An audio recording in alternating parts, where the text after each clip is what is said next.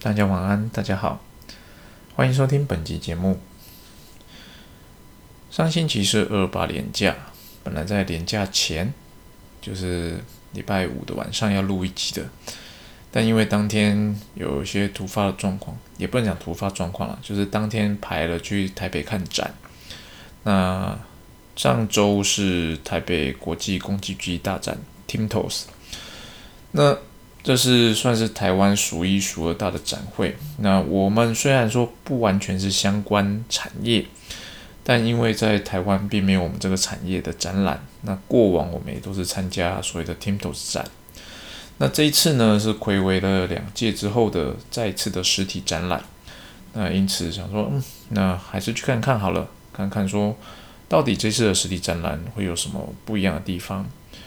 虽然说我认为去之前我就觉得展览这一届的展览应该不会有太多的人，但去了之后发现真的没有什么人啊，真的没有什么。哎，因为 TIMTOS 这个展呢，基本上它算是亚洲这边算数一数二的工具机展。过往在办这个展览的时候，其实会有很多很多的外国客人。呃，来台湾，那来看展，来寻找供应商等等的。但是呢，现在因为边境管制的关系，所以基本上你国外的人就算想来看展也没办法看。那如果你国外没有国外的访客，你以国内的参观者为主的话，基本上这些参展的都是国内的大厂，知名大厂。绝大多数也是做外销的，那其实这些品牌在国内广为人知了。那你在这边办展，一来你没办法吸引到国外的客户，二来国内的部分大部分的人其实也都了解你们公司，那也都了解这些公司，所以会去看展的，嗯，怎么讲，意愿就会比较低哦，比较低。再来，其实就是我我之前有提到的，因为你国外看展的话。啊，不好意思，我讲错了。就是你办展览，其实还有另外一个目的，就是把代理商啊聚集起来，就大家可以交流交流。那现在这个展览也没办法做到这件事情，因此呢，这一次的展览，呃，就如同我所预期的，就是没有什么人潮，没有什么人潮。那在展会中，其实我还是把它看完了啦，就一馆二馆，还是花一点时间走完。那。除了没有人潮这一个点是几乎每一个摊位哦进去都有提到的之外，再来呢就是有听到一些小道消息啦，就是其实哦听听就好啊。其实呢这次的主办单位原本是不想要办展的，但是因为协办单位那边很强烈的要求必须要办展，所以主办单位只好不得已哦筹措这个展览。哦，筹措展，他们我想他们应该也知道，就是当你国际旅客没办法来的时候，这个展览的效益是不大的。但，嗯，我只是我想他们也没料到效益会这么差吧？因为其实我们公司这一次没有决定要参展，那主要是我不光光是疫情的原因啦，就是其实他们有来邀展，就邀请我们去参展。那其实里面也有提到说，诶，如果你这次参展，你下一次才可以得到比较好的摊位哦。类似这种算怎么讲，半胁迫吗？就是说，诶，如果你这次不展，你之后要展的话，那你可能会优先数据比较后面。但是对我们而言，就是我觉得最重要的是要有效益啊，你不要为了办展而办展。你办一个明知就不会有效益的展，你就是把你的钱丢到水里去嘛。那与其把这些钱花去办这个展览，你不如把这些钱啊，你干脆就是把设备的钱折掉，然后去就是或是去支援代理商运费啊，我把这些钱拿去补助你们运费，那你们可以在销售上更容易一点。我觉得这样还更容易创造出业绩。嗯，但是老实讲啊，也就是办展这件事情对很多公司而言，他们也是一种一种叫什么？不能讲精神象征，它是一种意念。哦，意念，它是已经已经到了，反正有展就是要去办，有展就要办。这对我而言，我没有那么的同意这件事情，因为很多有些公司我知道他们是有预算制的，就是他们有行销的预算，那反正这行销预算每年都有编列嘛，啊，你不用在展览，你是用在其他地方，那也这么久没办展览就办。可是呢，对我我觉得你的钱就是要花在刀口上，那你。你明知没有效益而而为之，那就表示你在浪费公司的钱。那你公司如果让呃所谓的策展单位，就是这些行销的团队这样子做，其实你的营运也有一定上的怎么讲？呃，不恰当的地方，我不讲，我只能这样子说。哦，这是我看这一次的 team 组展的心得啦。那这一次的展览跟上一次展览一样，也有设立所谓的虚拟展间。那有兴趣的，基本上他们还在开放，大家还是可以去看看。那上一次的我看完之后，我觉得那不太适合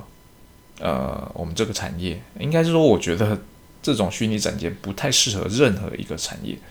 哦，基本上它很像就是你把大家的电子行路把它放到网站上，那只是说它让你有一种逛摊位的感觉啊，摊位上面比较有钱的啊，你可能会制作一些 3D 的图像放在那边，那点点击之后，其实看到的也就是行路的资料而已。那比较偷懒的就是放一个平面的海报，那点进去之后也就是行路的资料而已。基本上，呃，我不觉得这样会有任何的吸引力啦。我不觉得会有这样的吸引力。我在 Vox 的文章里面，呃，有一篇文章有提到，就是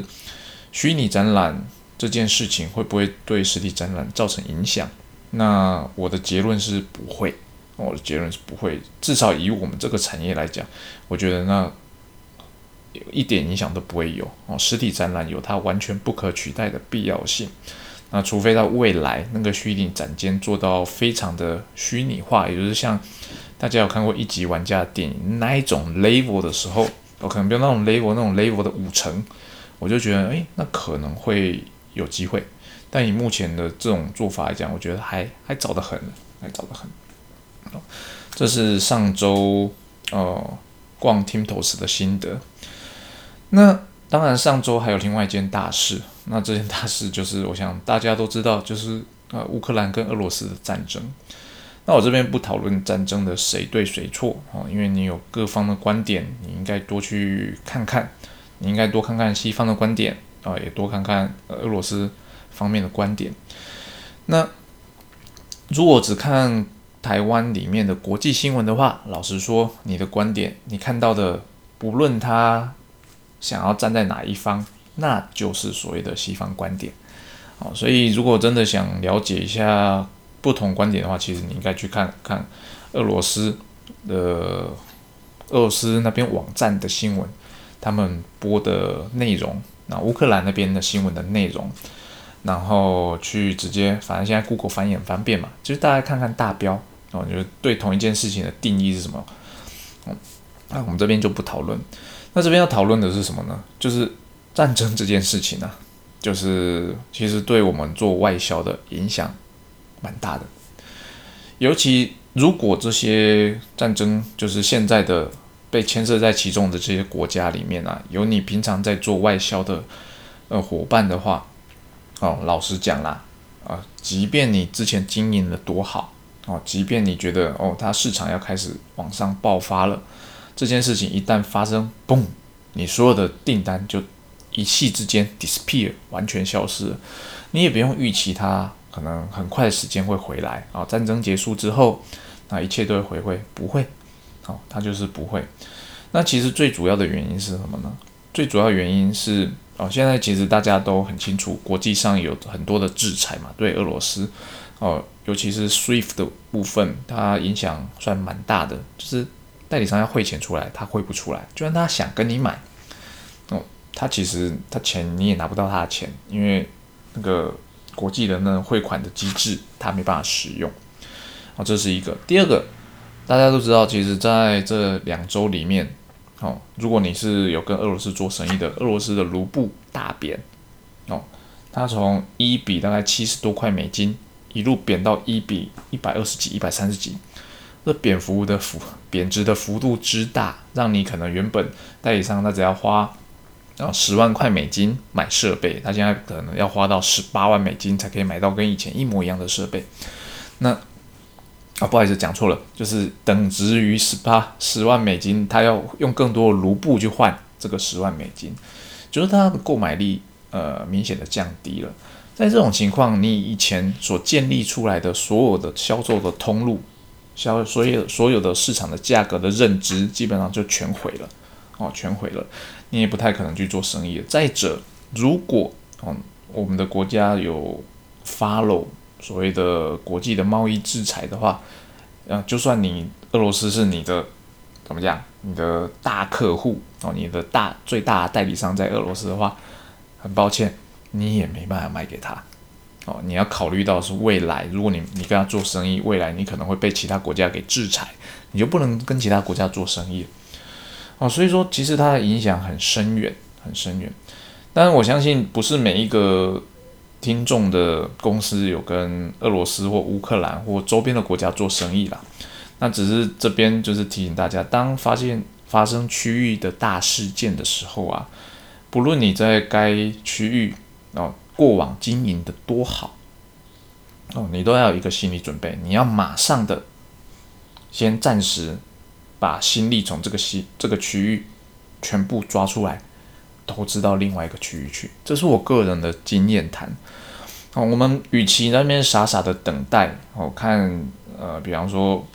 战争结束之后。哦，经济又不会恢复，制裁会结束？结束之后，诶，他们可能就会回头购买。与其等待这样的事情发生，不如呢不要等待了，赶快去找一个新的市场取代掉目前，看能不能尽量的，呃，那边赶快开发起来，哦，把这边的损失的部分弥补过来，把公司的损失降到最低。因为同样的情况在，呃，两千二零。零八到二零一二年之间有发生过一次，那时候在南美洲，哦，南美过往的经济是多么好啊，金砖四国，可是，在办了奥运之后，经济就一蹶不振，一蹶不振。那个时候，不论你在巴西、智利、秘鲁，哦，你有做的多好的生意，哦，老实讲，你的生意就是一瞬间从一百可能降半，只剩下二十，哦，是这种程度的崩跌。所以呢，这一次的情况其实也是类似啊。就是哦，不论你过往在俄罗斯区域做的多好，那那你的订单就崩会雪崩式的直接变成零啊，变成零。但这种时候，如果我们就是等待，我们可能要花一年、两年的时间，甚至三年的时间去重新建构这个商业的模式，那你是不是就白白浪费了三年？再者，你的代理商能不能挺过这段时间，那还不知道呢。如果他挺过去了，那可能还好一点。你跟他毕竟已经有交流了嘛，他未来可以，他等到景气重新恢复，他还可以很快的接轨，因为毕竟他了解你了，而且当可能汇率趋于正常的时候，他又开可以开始做销售。但是代理商要是挺不过这一波呢，啊，代理商可能就倒了。那你在那等等等等了半年之后，结果发现代理商啊倒掉了，那你怎么办？啊，是不是我们就全部没了？那最可怕的就是，其实不是说代理商倒的，而是代理商还想做生意，而你也很想跟他做生意，但是你没有做好风险的控管，这是最可怕的。代理商他手上可能有一些跟客人谈好的订单，他不得已，他即便他现在汇率贬这么多，他还是必须跟你下单。可是呢，下单的时候，你可能过往跟他的贸易条件是，呃，因为交易很久了，你跟他贸易条件可能是，哦，定金。二十趴、三十趴，那剩下的是交货之后六十天哦、九十天等等的不等。可是呢，你有没有想过，在目前这个状况下，他有没有可能帮你倒账？是不是在这个时候，如果你还要继续跟呃俄罗斯的代理商做生意的话，老实讲，你应该立即的调整所谓的付款条件哦。你没有拿到钱，千万不要出货。以上就是在指说，如果你现在我们还可以在跟俄罗斯做生意的前提之下啦，哦，如果他钱还汇得出来的话，哦，如果贸易制裁没有真的打下去的话，哦，这个时候如果你还要再跟代当地的代理商做生意，我建议就是把你的风险控管说得紧一点，哦，不要害怕得罪当地的代理商，其实代理商也都很了解，其实这就是一种特殊状况，那他们一定会。跟你抱怨，就是你要相信我们，你要信任我们，我们跟合作这么久了，可是呢，代理商能够给你什么样的具体承诺吗？你要记得，我们是受雇于公司的员工，好我们虽然信任代理商，那但是公司能不能接受这样的损失呢？啊，如果没办法做出判断的话，我建议找公司的会计部讨论看看，哦，甚至找公司的老板讨论看看，觉得你这样的生意要不要继续做呢？还是说我们干脆就就好吧，我们就硬一点，哦，虽然说会让代理商不高兴，至少我在风控的部分可以做得更好。那以上就是我这我对于如果我们还在跟俄罗斯的代理商做生意的公司哦，一定要做的风险控管，以及赶快把人力的资源从这个区域抽调出来，赶快去开发其他的区域吧。不论这个区域过往做的多好，在现阶段短时间之内它是不可能再起的啊，不可能再起的。那当然，我也希望我讲错了，只是说就我个人的经验上而言，就是我认为等待就是浪费彼此的时间啦，也浪费公司自己的人力资源。那负责到这个区域的那些助理小姐们、业务们，其实他们也会很痛苦，他们就是会拿不到订单。那这种情况下，基本上其实他压力也很大。那与其这样，不如我们就是把他调到一个新的区域，我们就去开发新的嘛。那开发新的地方，虽然说拿不到订单，但至少你做的事情是有助于公司未来的。那等到呃俄罗斯这个国家哦，它解除了哦，解除这个危机了，开始有恢复生机的情况下，我们再把人力调回来，其实也不迟啊。哦，其实也不迟。那有些人可能会担心，我把人力抽走之后，到时候抽不回来。其实不用担心，你把人力抽走之后，到时候真的这个地方又恢复了。那就表示你那一边你你会抽不回来，一定是你新开发那个区域开发起来了嘛，啊，所以你才会舍不得把人从那边调回来。那就表示说你需要新的人啊，你需要新的人来 handle 这个区域。因此呢，其实呃，我会建议就是把人抽走是最好的做法。那以上就是我今天想跟大家分享的部分。呃，Team 投资展览啊，我觉得展览这件事情，这一次我们的展览主办单位没有做的。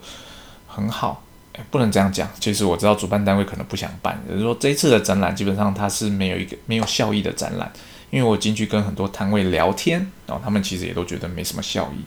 第二个就是当我们发现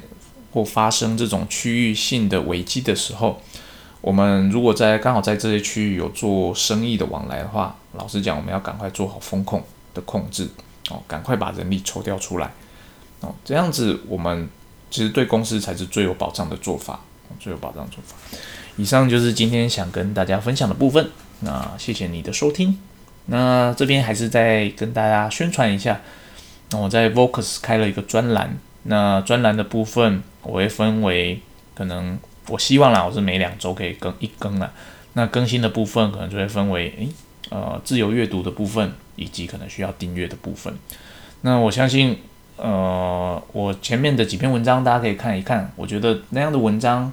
对于一个做外销业务的人，甚至只是单纯做业务的人，其实是会非常有所有帮助的。那如果大家看过之后觉得不错的话，诶，不要忘记追踪我哦。那今天节目就先到这边，谢谢大家，拜拜。